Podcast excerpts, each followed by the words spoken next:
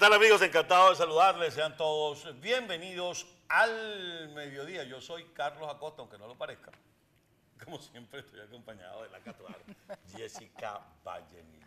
Señora Costa, bienvenido de nuevo. Nos Volvió, abandonó volvió, volvió, volvió. Uy, no, qué pavoso. Ay, gracias a mis, bueno, mis amigos de My Glow, pero no fui, mire cómo estoy como desordenado. Y te empieza la gente, ese peluquín.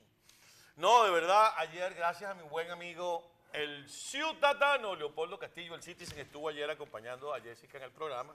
Tuvieron un programa muy interesante, con una playa de invitados, Sí, no ayer- menos interesante. Una Este, cantidad. Sí, no, no, no, pero estuvieron geniales, de verdad. Yo pues tenía un, tengo una tos, tengo que ir al médico porque no puede ser que cada vez que me dé una gripecita, prácticamente me paren bronquitis. Sí. Cada vez que me da una gripecita. Me mojé el domingo yendo al supermercado y después me puse a hacer unas cosas en las casas, sudé y se me secó el sudor encima con él. Y se resfrió. Y bueno, nada, Y amanecí no ayer. podía hablar ayer, por eso Ayer no amanecí venir. echavetado, pero dormí, me desperté nada más que a ver al mediodía. y me- Y se volvió a coger. Pero eso es bueno porque descansó. Sí. Y la gripe, uno se recupera, es, mire, ahí está, cuando descansa. Sí. Pero bueno, gracias a los que dijeron ayer, qué bueno que regresó el ciudadano, que no regrese más a Costa. Muchas gracias, aquí estoy de vuelta. Dígame aquel que dice, no, pero sepa que tienen a Costa, que grita tanto. Y le digo, pero dale el volumen del televisor, pana, no hay ningún problema. Mire, tenemos encuesta hoy. Así es. ¿Qué dice Porque hay una visita aquí en Estados Unidos, en Washington específicamente. Bueno, un señor. Hay, hay varias visitas. Vamos a comenzar por la de Andrés Manuel López Obrador, que visita al presidente Biden. Yo decía en la previa, tienen que tener, allá, Biden no habla español y López Obrador no habla inglés. Menos mal que están los traductores para que despiértense. a Biden así y López Obrador de este lado también. Tienen al- almuerzo pautado.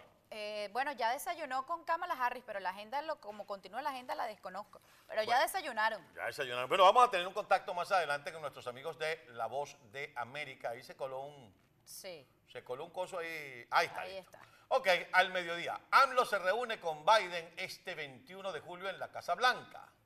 Hablarán de Venezuela. Comerán. Ah, yo dije 21. No estoy bien del todo. 12 de julio. No Come- importa. comerán tacos. Hablarán de migración. Abogará por Maduro. Mira, yo creo que todas las anteriores.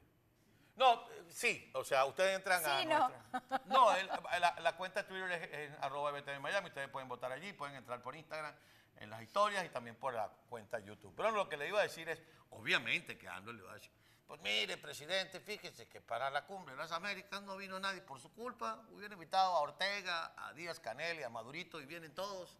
¿Y qué le responderá Biden? Y Biden este, le da la mano a dos fantasmas que están ahí. ¿Usted sabía que la popularidad de Biden ha descendido drásticamente dentro de los demócratas? 64% de rechazo tiene el presidente Joe Biden dentro de las filas demócratas de este Hay país. que ponerse a ver qué, quién será el y o sea, que no yo- lo quieren, no quieren que se relija para el Pero no, 2024. bueno, no debería. Y más, lo comparan incluso con el rechazo que pudo haber tenido Donald Trump durante su mandato. No creo. Ah, bueno. Bueno, probablemente el rechazo, pero cuando tú comparas la aceptación, la- ¿me entiendes? Porque Donald Trump tuvo un alto nivel de rechazo en un momento determinado de su ejercicio presidencial, pero también un alto nivel de aceptación.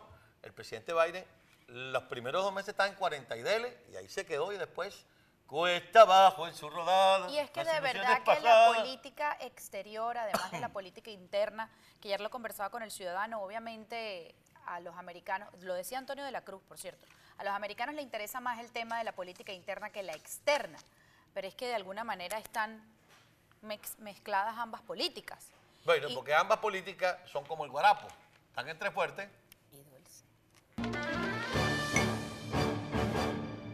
Le digo que ambas políticas son como el guarapo, pues yo me voy a basar en lo que conversaba esta mañana Miguel Ángel Rodríguez con Maybol Petit. Ajá. Fíjense ustedes estos ejercicios de guerra que va a hacer Nicolás Maduro en territorio venezolano. O sea, estamos hablando, y, y aunque suene exagerado, estamos hablando que es como decía la canción de Carlos Alfredo, el merengue, al lado, justo al lado, o sea, allí, cerquita, Cánteme, No tiene, no tiene al lado, justo al lado, con China, con Irán y con Rusia y está jodiendo justo al lado, ¿me entiendes? Ahí está. Entonces, ¿qué pasa? Que Estados Unidos no hace nada. Ajá. Y si hace, bueno, no nos estamos enterando.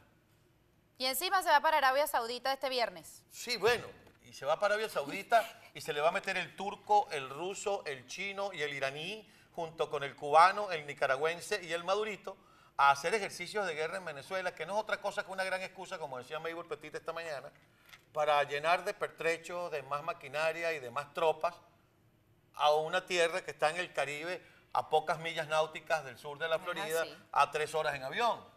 Es decir, Estados Unidos ya no le quedan amigos en el continente. Esa es una gran expresión de esta mañana. ¿Quiénes son los amigos de Estados Unidos? Pero es que si va a visitar a los amigos y mire lo que hace. Por ejemplo, va a ir a Israel y de Israel sale a la Arabia Saudita que son, que, eh, no- son gobiernos que no se la llevan. Entonces, ¿cómo es que va a tener amigos? ¿Cómo? Bueno, de ese lado. Pero en América Latina, el de Perú no lo quiere, el de Nicaragua, por supuesto. Eh, perdón, la de Honduras, lo que le interesa son los billetes. Pues, Y ella no es la Igual que gobierna, sino el marido. Igual que este, AMLO, eh, Maduro, Díaz Canel, ahora Petro. Le queda Lazo y Lazo está que lo desanudan en cualquier momento. Por- exacto, y aquí lo hemos conversado. Lazo más bien está pensando en acercarse a Nicolás, eh, a Nicolás Maduro. Imagínese usted, se me enredó la Entonces, lengua. eh, por ejemplo, Colombia, que era el principal socio que tenía Estados Unidos en la región, en este momento cae en manos de Gustavo Petro y Gustavo Petro dijo que él iba a tratar de mantener, dijo así, voy a tratar de mantener una relación de cordialidad con los Estados Unidos, pero lo mismo dijo Chávez. Yo me acuerdo cuando Chávez, el presidente Clinton, pues, pero ustedes, Chávez se caló a Clinton, a Bush, a. Obama, y si lo apuran un poquito lo agarra Donald Trump. Sí, sí, sí, que si estaba vivo, estuviera Donald recibe a Trump. Donald Trump y a Biden. Y, y Clinton le mandó una carta y él andaba exhibiendo. ¿eh? Aquí me puso, Dear Hugo. Yo le voy a poner, Dear Bill. ¿En qué, eso sí no lo recuerdo yo, en qué administración fue que dijo, se va la DEA, se va todo este sentido de aquí? Así es, Entonces, ¿qué así es. es lo que Aquí dice, aquí que no dice, Nelixa, Nelixa dice, señora Costa, pero cuando Estados Unidos hace ejercicios militares en Colombia, ellos se quejan y empiezan a llorar. Ah, pero ellos sí pueden hacer ejercicios militares. Exactamente, mi querida Nelixa Mustiola Domínguez. Mira, cuando el Plan Colombia, cuando se empezó el Plan Colombia, establece no solamente, sino hay unos ejercicios militares en Colombia. Ah, no, que están provocando a Venezuela y quieren invadirla. Tienen 22 años haciendo lo que les da la gana y nadie los ha invadido Chico, ni los va pero a si invadir. Ven- no, que- pero ¿cómo que no? Si Venezuela está invadida por Rusia, Cuba e Irán. Claro Ah, que están invadidos. Hace rato, pero hace rato, desde, el, desde que está el difunto allí. Eso, mire, le abrió la puerta a toda esa gente. Entonces ahora Venezuela es de todos. Ah, eh, tiene usted, Eh, usted da en el clavo. Lo Imagínese cierto del caso, sí, diga, diga, diga, diga. Y lo que no quería dejarlo de decir, en primer informe, que es la página de Castocando, hay- yo no sé si, eh, si usted sepa, pero hay como tres semanas aproximadamente que está caída la plataforma del SAIME en Venezuela. Y los venezolanos no pueden ir a buscar pasaporte, no pueden sacar pasaporte y tampoco cédula. Porque está caída la plataforma del SAIME, que es todo lo que tiene que ver con ¿Pero la identificación en? Venezuela. Sí, que es todo lo que tiene que... No, está vencido. Ajá. Todo Intente lo que tiene, ajá, no, no, no puedo. Todo lo que tiene que ver con el tema de identidad y migración. Parece que es que adentro del SAIME hay rencillas entre grupos, entre una empresa nueva que estaría tratando de agarrar el control del SAIME y los cubanos. ¿Y quién es el amigo del de la empresa nueva? Me dijeron que Morocotopo. No puede ser. Sí, que Y que- entonces, ¿de quiénes son los cubanos? Y entonces los cubanos no quieren soltar el coroto. Para que no le quiten la autoridad que tienen en el SAIME. O sea, imagínense ustedes, que eso se, eso se denunció además hace ratísimo. Cuando creo que era Andrés Izarra, si no me equivoco, llegó a ser ministro o algo ligado a ese. No, no, no. estuvo solamente en turismo y en comunicaciones. y después estuvo en, en presidente de Telesur.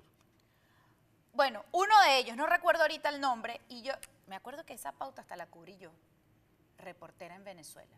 Y anunciaban con bombos y platillos el tema de la colaboración cubana en todo el tema de identificación venezolana. Bueno, lo que pasa es que esas crisis benefician a los corruptos, porque cuando hay crisis, si no hay crisis, ¿cómo hago yo para quitarle 500 dólares a alguien por un pasaporte?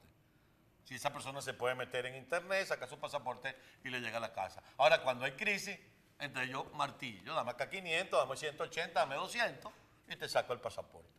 Lo cierto del caso, mis queridos amigos, es que una cosa nos fue llevando a la otra y desde la política internacional de los Estados Unidos, yo no recuerdo en mis 58 años de vida y los 30 y pico de años de carrera profesional que en un momento determinado Estados Unidos esté tan solo en el mundo, solo como la una.